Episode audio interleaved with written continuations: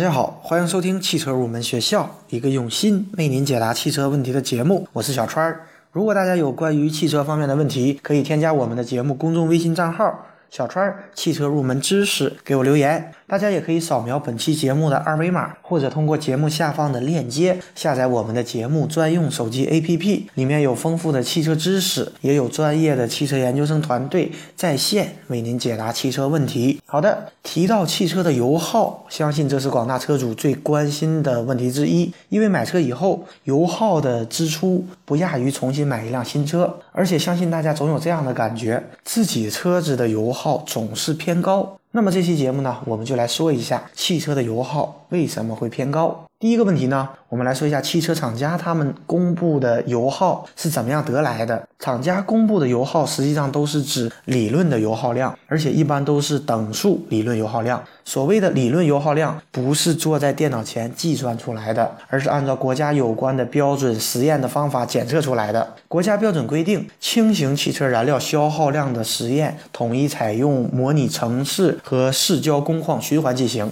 通过测定排放的二氧化碳、一氧化碳以及碳氢化合物，然后用碳平衡法来计算燃料的消耗量。那么说通俗一点呢，实际上它就是通过测量我们汽车排放的物质的含量，然后来推断我们汽车的燃料的消耗量。这样的做法呢，可以精确到分子的状态。这种实验方法也是目前世界范围内一致采用的方法，可以说是一个与国际接轨的做法。目前呢，还没有比它更精确的一个较好的理论油耗量的测试方法。那么在测试理论油耗量时，它的行驶状态一般都是等速运行，因为只有这样，大家的测试条件才有可能更好的进行统一。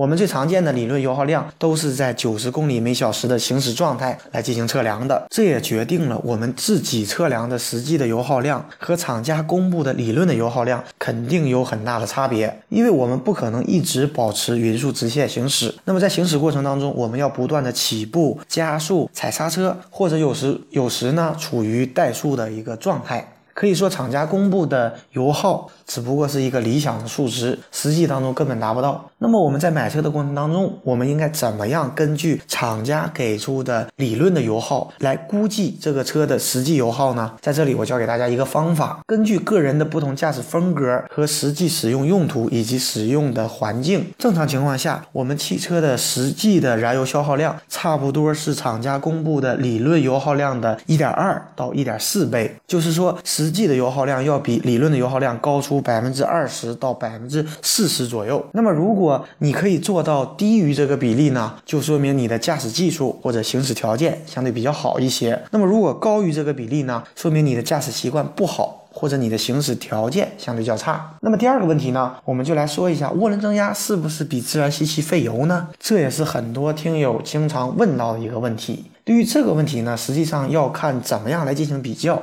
如果是按照同样的排量进行对比，那么涡轮增压确实要比自然吸气费油。比方说 2.0T 的发动机，那么它的油耗量就要比2.0自然吸气的发动机的油耗量要大。因为 2.0T 它输出了更大的功率以及扭矩，但是我觉得这种对比的方式有些不公平。那么相对公平的对比方式应该是按照动力输出相当的车型来进行对比。比方说 2.0T 的发动机，如果按照动力输出来对比，那么它应该和2.5升自然吸气，甚至和3.0升自然吸气的车型来进行对比。那么如果这样对比的话，它们两者之间的差距实际上是不大的。甚至是涡轮增压的发动机更加的省油。那么第三个问题呢，我们就来说一下有哪些原因会导致汽车油耗的上升。第一点呢，就是轮胎压力不正常，或者使用了大尺寸的轮胎，轮胎气压不足将会影响到油耗量。当轮胎压力过小的时候，由于轮胎与地面它的接触面积变大了，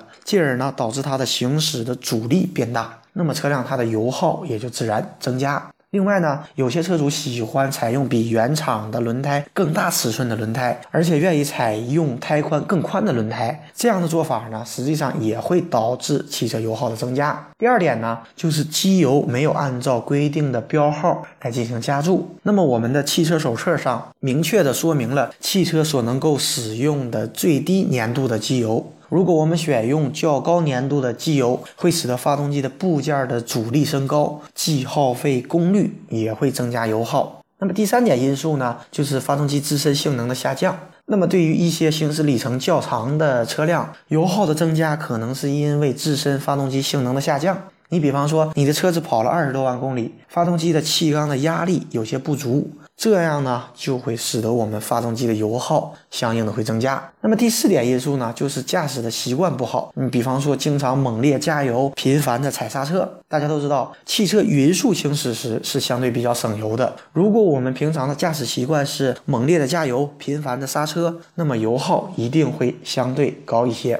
第五点呢，就是车辆无故的增加负载。那么车重跟油耗的关系，我相信大家都清楚。汽车在每增加一份自重时，它的油耗都会相应的上升。那么根据我们的数据，车重下降百分之十，油耗量就会下降百分之七。但是有很多车主呢，喜欢给自己的汽车加装很多的装饰品，比方说大包围、汽车尾翼、行李架等等。那么还有的车主呢，总是把自己的后备箱塞得满满的。那么这些做法呢，都会导致汽车油耗的上升。第六点因素呢，就是夏季我们车窗全开，或者在堵车时呢，我们开空调，这些呢也会导致我们油耗的增加。那么夏天开启空调，车内的人自然会舒服很多。但是随着发动机负荷的增加，那么油耗也会上升。于是呢，有一些车主在夏天选择不开空调，而打开所有的车窗进行降温。但是在汽车行驶时，全部开启车窗。也会增加我们汽车的行驶阻力，那么这些阻力产生的油耗甚至会大于空调压缩机所产生的功率消耗。因此呢，我们建议大家，如果是在车速较低的情况下，可以通过打开车窗的方式来进行降温；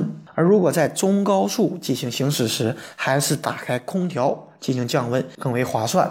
好的，今天这期节目呢就接近于尾声了。节目最后呢，欢迎大家加入我们汽车研究生团队的会员。成为会员以后，我们会为您分配一位研究生咨询助理，为您解答所有的汽车问题。如果大家有意向，可以与我联系。最后呢，一首好听的歌曲送给所有在路上的朋友。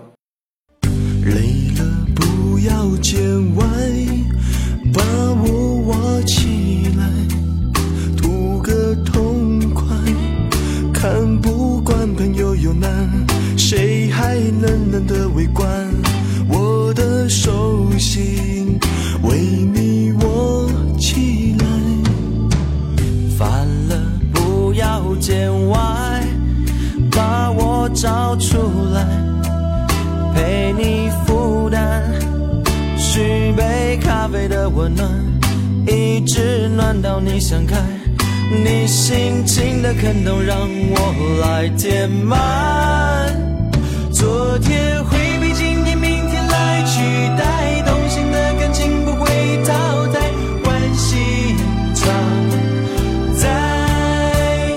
就算你我在